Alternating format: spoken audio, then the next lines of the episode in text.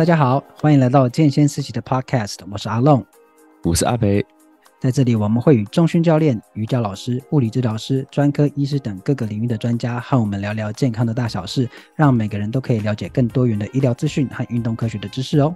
那我们现在就开始吧。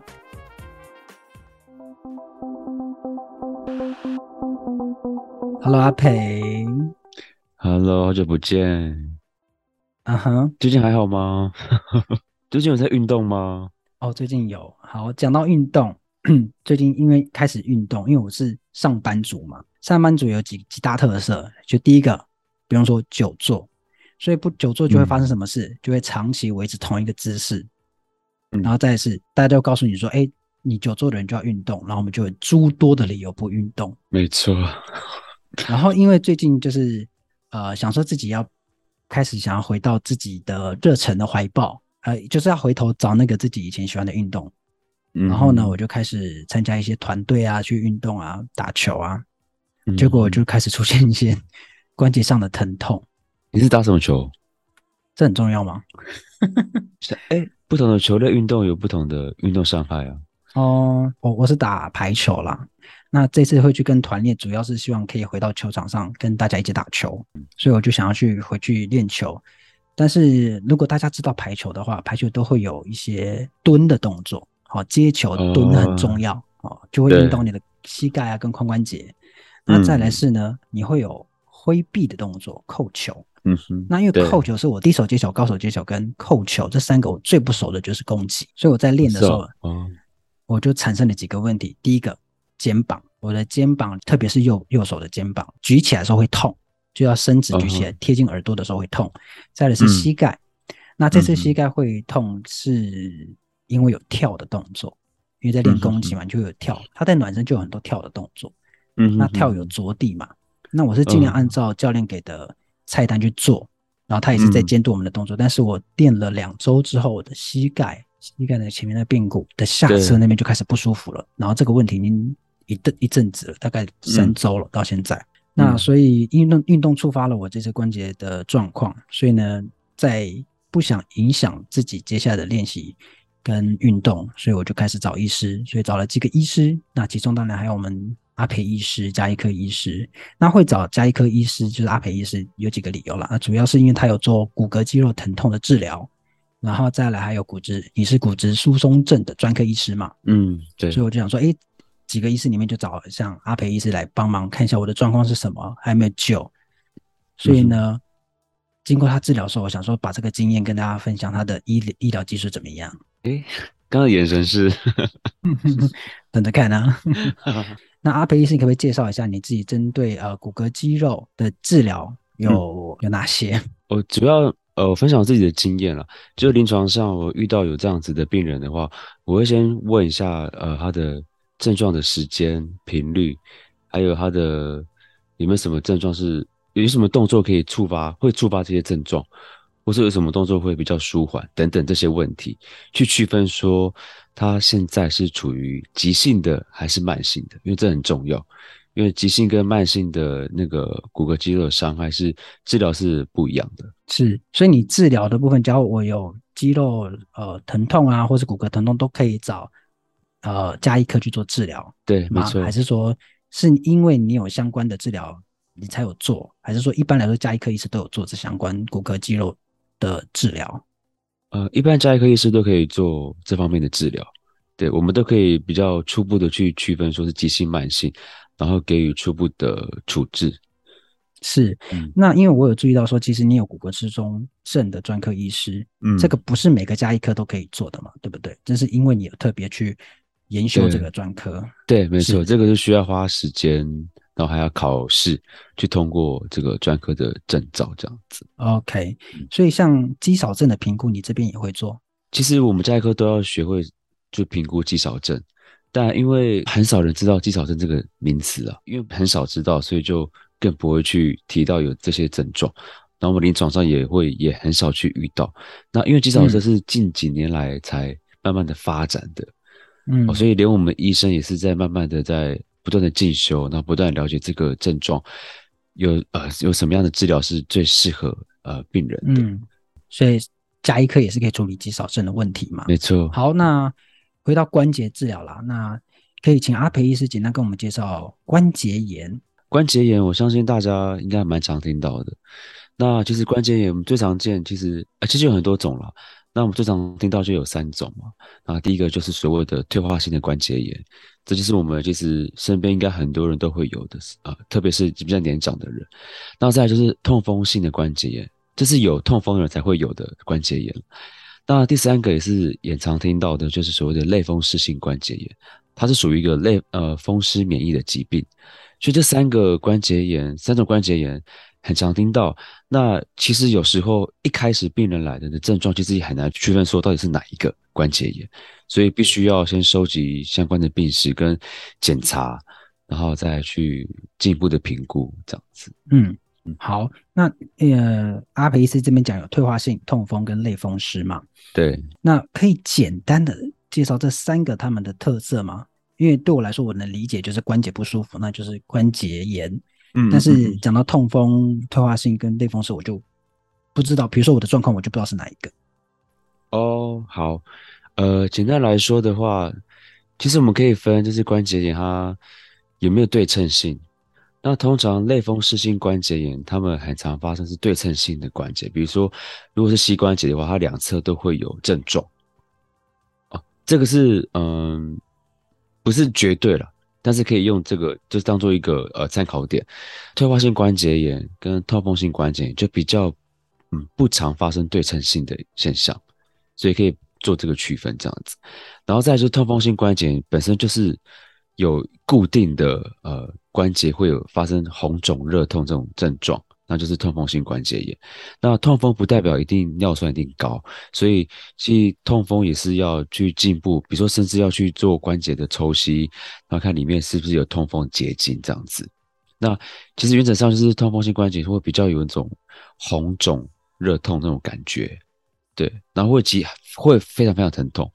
那退化性关节炎呢，就是缓慢进展的疾病，对，它是一个累积性性的疾病，就是。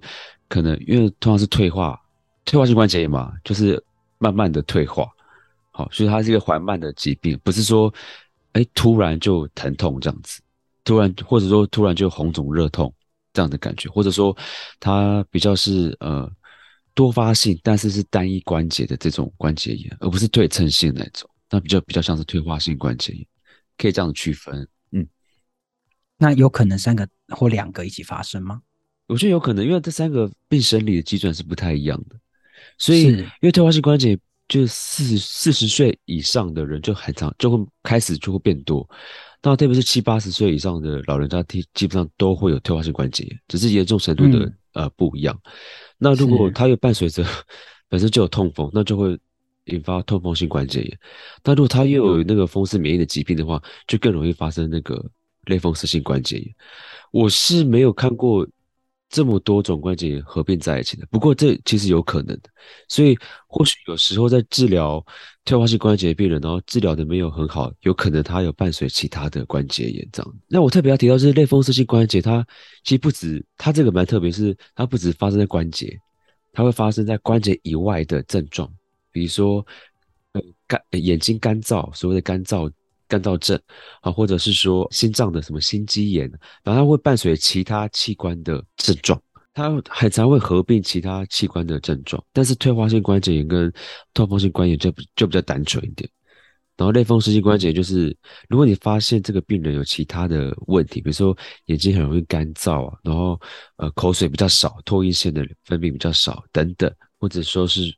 甚至眼睛有一些发炎啊，或者说肾脏、心脏、肺脏等等都有其他的疾病的话，就要怀疑他有类风湿性关节炎。这听起来，我我不知道这样比较对不对？嗯，类风湿好像是比较严重的一个，对不对？因为它的它主要就是我们的免疫细胞的问题，就是对。那其他的话，退化性就是就是退化所造成的嘛，并不是所谓的免疫细胞所造成的。所以一旦是免疫方面的疾病，就比较复杂一点。好，那我这边要问一个，我觉得大家都会想知道的，嗯，这三个每一个都可以根治吗？呃，老实说，这三个基本上不会真的根治。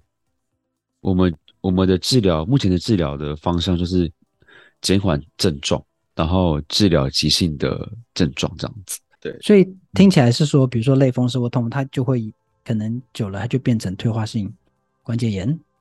呃，他们因为呃病生的基准是不太一样，就是基本上不能这样子这样子去呃说他们会之后会引发退化性关节炎。我觉我觉得他们是独立的，那他们很有可能会合并发生在同一个病人身上这样子。那退化性关节炎就是慢慢的，它就是关节的功能会越来越少，这样讲对吗？呃，对，退化性关节就是它基本上是软骨的退化，就是我们关节跟呃就是骨头跟骨头之间，我们形成一个关节腔吧，然后我们中间就会一个软骨负责一个缓冲的，那我们软骨的细胞如果退化的话，就很容易发生就是退化性关节炎这样子。嗯，那我现在要问，因为我是找您看过就是俺的肩膀的，请问小弟我属于哪一个呢？你不是关节炎啊，你是肌腱发炎。哦 那我今天是不是这个节节目准错准备错方向？因为你是年轻人，然后你的症状是急性的，然后因为我有询问过你的一些相关的症状嘛，还有一些病史的收集，还有做一些检测嘛，所以我觉得你并不是目前看起来并不是关节的问题，是肌腱，而且你的膝盖也是肌腱的关系，你在髌骨下。那就所谓的髌骨的肌腱嘛，你那边就嗯，很常发生在反复跳跃的运动员身上。那、嗯、你刚好在做这个呃排球的运动，而且反复的跳跃就很容易受伤这样子。那好的，谢谢阿培医生。那我们节目大概也就到这了。对，我们的那个方向可能有点错，我们先重录好了。好夸张哦！不会，因为这个就关节炎，其实很多人应该会有这样子的问题，不太会发生在我们两个人身身上。OK，可是未来久了，可能就会没错哦。好，过个几年之后，我们四十岁了，就可能会有这样子的问题。我到现在才知道自己跟 自己受伤的地方不是跟关节无关，你只是在关节附近，但是就是是肌腱的发炎。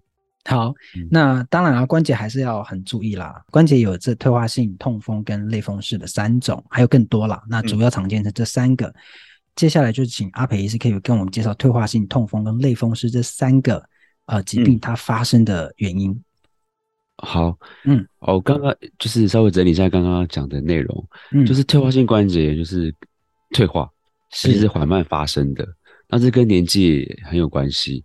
那我所谓的退化就是呃，我们关节就是两个骨头之间的一个一个空间嘛，嗯，这是关节。那我们关节。腔里面就会一个软骨，或者就是一个缓冲的一机制。嗯、那因为呃年纪的关系，或者说有曾经受伤之后，那个就会慢慢的退化，特别是软骨会退化，它的不管它的胶原的流失、水分的流失，让软骨会变软啊，会容易受伤等等的。那这样子就会让两个骨头会就是很容易就是会有触碰到，会摩擦。会引起疼痛的症状。那另外呢，骨头也会因为退化关系，就是它会代偿性的增厚，就在其他的骨头的地方增厚，所以就会引发的所谓的，应该有听过骨刺。嗯，是对，有骨刺就代表它就是有退化的现象，特别是在骨松的病人身上，就是如果他因为骨质已经流失了，所以其他骨头会就是哎，就是骨头在流失，那他赶快增厚。代偿性的增厚，就产生骨刺。好，这就是在那个退化性关节炎会啊、发生的现象，这样子。那痛风性关节炎的话，就是顾名思义是跟痛风有关了，就是它这个关节腔里面有看到那个所谓的痛风的结晶，好，那就是可以诊断出它有痛风性的关节炎。那尿酸高的人就比较容易会发生痛风性关节炎，但不代表说尿酸高的人就一定会发生痛风性关节炎。应该是说，发生痛风性关节炎的病人，你回过头来去看，他尿酸有可能可能是高的，但是他如果在急性当下发生的话，有可能不是高的。他们是有高相关性，但是他不能就是想等。那类风湿性关节炎刚刚提到，就是它跟免疫细胞有关。嗯，好，就是我们应该要听过什么 T 细胞、B 细胞这些免疫细胞，是是是那个免疫细胞活化，然后导致过度的发炎，就就引发那个类风湿性关节炎。对，那刚刚有提到，就是它的症状就是比较像是比较常见是对称性的，所以如果你看到有人就是可能对称的关节有发生同样的问题的话，那很有可能他是有类风湿性关节炎。哦，对是，所以大概的成因都是这三个的成因就不都不同啦。对对对，那我要基本上是不太一样。那我有一个疑问，就是说我们常听到，比如说，哎、嗯，季节转换了，然后就听到说啊，关节不好的人啊，或者是啊长辈就说啊啊那个季节开始变化了，我的膝盖啊开始不舒服，这个是我们常说的痛风吗？就是这个会红肿热痛的？不是，因为嗯，听起来可能不是了，几率不大，因为如果是那个天气变化造成的关节疼痛的话。因为痛风性关节炎就是它一定要可能跟最近的食物有关，就最近有吃了一些会触发痛风的食物，那它的症状是会有急性的疼痛，然后甚至会有红肿这种感觉。那如果说它只是单纯是天气变化，然后关节不呃周围有些不舒服，但是没有红肿、热痛这种感觉的话，那其实可能不太像痛风性关节炎。那这些人是？这些人的状况是不一样的关节炎问题吗？我觉得，因为可能给的资讯不多，因为我不知道这样子的病，对对对，就是很难去透过几一两个呃主数一两个字数的症状的话，就这个去判断它到底是哪个关节，所以可能我现在可能没办法给出一个正确答案。嗯，所以我们常在民间就会说什么哦，我真的最近季节变化，我的痛风又起来了，这个描述其实是不太正确的。除非他之前有发生痛风过。老实说，痛风最常发生的其实不是膝关节，而是那个脚踝，还有那个脚大拇指。那膝盖就是没那么常见。OK，那刚刚其实在讲啊、呃，退化性关节炎，所以我讲到年纪嘛，这是不可逆，就大家都可能有机会遇到的，就是年纪在增长之后，那有没有在身体上的任何特征会有刚刚我们讲的常见的关节炎呢？退化性关节炎，因为它是缓慢发生的嘛。除了跟年纪有关，再就是如果长期有承受过过大的压力，特别是在我们沉重的关节、膝关节或是脊椎这些部分，就很容易会长期承受压力，那就会导致退化性的关节炎。那特别是肥胖的人、胖的人，就是他重量大嘛，所以他们很容易会压迫到这些沉重的关节。OK，那有工作那种会要搬重物的，也是容易会有退化性关节炎的状况喽。哦，如果他工作是长期是需要沉重的，比如说背东西、搬东西的话，的的确是相较于一般没有在做这样子工作的人，他的发生的几率就会比较高一点。好，刚刚讲了这三个常见的关节炎，然后再是有发生各自它发生的原因嘛？那我们能每个人可以做什么预防吗？给我们一点信心吧，医生。好啊。最好的预防就是运动，然后饮食均衡，这是每个医生都会讲的话。没错啊，可是大家很少做到。退化性关节炎，它其实我刚刚讲跟年纪有关嘛，所以年纪大了就多少就是会有，但是就是严重程度的差别。对，像我临床上遇到有些七十几岁的那个年长的男子，其实他有在运动哦，嗯，而且他最近还在做一些好像打羽球，七十几岁打羽球，然后很健朗哦。然后他最近才发现他的关节就是有点不舒服这样子，但是我就是检测完之后就觉得其实没有太大的问题，就是我就刚刚讲说，就是可能像暖身跟收操就好好做，因为他还是觉得他跟以往年轻一样，是不用暖身不用收操然后就可以打，可是他最近发现他好像不行，那其实他并不是关节的问题，他绝对会有退化性关节炎的问题，但是他的程度就没那么严重，就是因为他长期有在运动，所以其实。这个经验告诉我，就是就是要保持有运动的习惯，就是常去使用它，然后正确的使用它，但那才不会有问题。对，这个意思吗？好吧，那我就是一个，哎，讲又把我拿当例子，好像又是错误的，因为我就是因为从久坐回到自己原本那种很以前大学的那种基本的运动量，就开始有肌腱炎的问题，嗯，所以大概也是这个意思吧。你常去使用它。然后当然是正确使用它，就可以算是保养它的意思了。没错，而且特别特别膝关节，你要特别训练股四头肌跟膝关节附近的肌肉，嗯，就是这样才可以让你的那个膝关节是比较稳定的状态。这样子，预防最好的办法就是运动。所以我们这种上班族们，大家我们就开始运动吧。那如果你有在运动，就持续下去。然后，嗯，没错，让我们上班族远离那个找理由不运动的污名吧。对，刚刚有讲到那位七十岁的长辈嘛，嗯，我们碰到这些关节炎的状况的时候，都会做哪一些治疗啊？如果它是急性的话，那这边一个口诀可以教给大家，就是所谓我们称作 RICE，R I C E，RICE 是那个饭吗？对，饭。那第一个 R 呢，就是 Rest，就是休息的意思啊，就是急性受伤的时候要要有适当的休息。那 I 呢，就是 Ice，就是冰啊，所以就是我们要要对那个呃患处呢冰敷啊，叫 Ice。然后再来是 C 呢，就是 Compression，Compression 就是就是按压，局部的按压。哦，就让急性的发炎的组织啊、组织液稍微呃不要再继续肿胀，哦，就是 compression，然后再是 E 呢，就是 elevation，就是抬高抬高患肢，哦，就是让患者可以处于就是可以让他那个发炎细胞可以赶快的缓解，然后促进血液的循环，就是 elevation 的一个效果，好，我们称为 rise，这是我们一开始会建议病人这样子做。其实这在任何一个不管是肌肉发炎或是关节的问题的话，我们都会就是建议病人这样做。嗯啊，特别是休息跟冰敷很重要啦，就是在急性的病人身上是非常非常需要做的。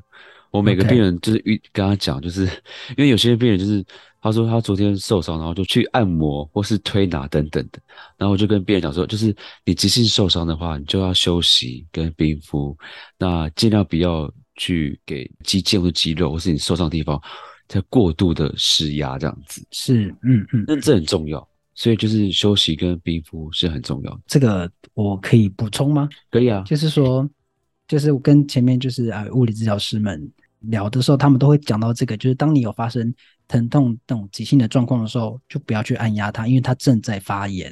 对，他说的方式就会是说，你就想象你皮肤上有个伤口。你那个是发炎的伤口，你应该不会去压它吧？那为什么你在酸痛的地方你会去压它嘞？虽然你可以理解说你因为痛并快乐着，你以为你在治疗它，那其实你是针对在发炎的伤口施压，所以你会造成那个伤口很高的几率会变得更严重。所以就是要休息。那急性受伤的时候可以使用 rise。那这边我要问一个问题，因为刚刚我讲到 compress 压。嗯嗯，好，因为刚我们前面有讲到说，你当有发生急性症状的时候，我们不要去按压它。这边的按压指的是同一个同一个事情吗？还是是不同的？其实这四个不一定要做到。我刚刚讲到那个 rest 跟 ice 是这两个是非常非常重要的。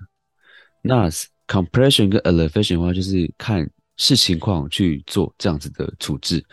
对，但 compression 最常用到就是所谓的去，如果他真的有淤血、有出血的现象的话。局部按压是有效的，因为你不嗯不确定说他那边的受伤患处呢是有没有出血的现象。但如果有呃有明显的肿胀、疼痛的感觉的话，局部按压的确还是有它的效果。一方面可以止里面的出血的现象，或者说让呃肿胀的组织液就是不要这么的呃继续肿胀，因为肿胀会让关节会承受更过多的压力，然后就会更疼痛这样。所以 compression 效果就是让呃。呃，止血跟让组织液稍微散开，不要继续肿胀。嗯嗯，那个止血指的是内出血、淤血这种的。对对对对，但其实跟我们所谓的按摩然后不一样，因为按摩会一直反复的、一直反复的按摩伤处，对，反复的让那个肌肉啊或者肌腱受伤，所以其实跟 compression 是不一样，compression 只是当下暂时的。就是处置这样子，OK，而不是去反复的重复它，就是长期一直去按压你不舒服的地方，OK，对，所以这个是不一样的。那还有慢性的吗？退化性关节炎，退化性关节炎它的治疗的部分了，因为我刚刚是说急性的嘛，那如果是他真的有慢性，因为退化性关节是是属于慢性病的，有这样子的病人的话，就是我们一方面我们临床上一定会给止痛消炎的药，然后甚至会给局部的类固醇注射，嗯。好，那这是非呃，就我们所谓的证据比较强的一个治疗方式，就可以这样子的治疗。那另外一方面也会建议病人，就是做一些有些运动是真的有文献去支持，然后证据比较强的一个呃运动的项目，包括就是有氧运动、阻力运动这两个，其实也可以帮助就是退化性关节炎，就是延缓症状。是，然后再来就是特别有提到就是。水疗，所谓水疗就是就水上运动，不管是游泳，因为在水水里面运动是会有一些阻力的，而且不太会伤膝关节，它不需要承承承受你的重量，它只是需要去练你的呃对抗阻力水水里面阻力的运动这样子。然后再最重要的是减重，所以我刚刚提到退化性关节炎，除了年纪大之外，就是肥胖也是一个触发的因子啊，所以减重也是很重要。就是如果你真的是有过重的人，而不是说你只是单纯想要减肥，就是你必须要符合有过重的现象的问题，你才去做减重。这个是针对慢性的慢性的处理，那就是长期的嘛？对，对，没错。好了，那今天跟大家聊。三个关节炎的部分：退化性关节炎、痛风，还有类风湿性关节炎。那也讲了发生的原因，那预防的方法以及治疗。那预防很简单，就是运动。好，那就大家都要注意自己的状况，然后当然最重要是配合医师的治疗。没错，该吃药吃药，该运动运动，该休息就休息，该追哎该休息就休息。那最好的方法就是多运动，还有预防这些状况的发生啊。那有一些不可逆的，我们就是延缓。舒缓他的状况。嗯嗯，好了，那今天一样，谢谢阿培医师了。好，如果你喜欢这个频道，记得追踪我们。如果你有任何问题或想知道的主题的话，都可以到我们的脸书或 IG 私信给我们知道哦。相关的链接我都放在资讯栏里喽。那我们就下次见喽。我是阿龙，我是阿培，拜拜，拜拜。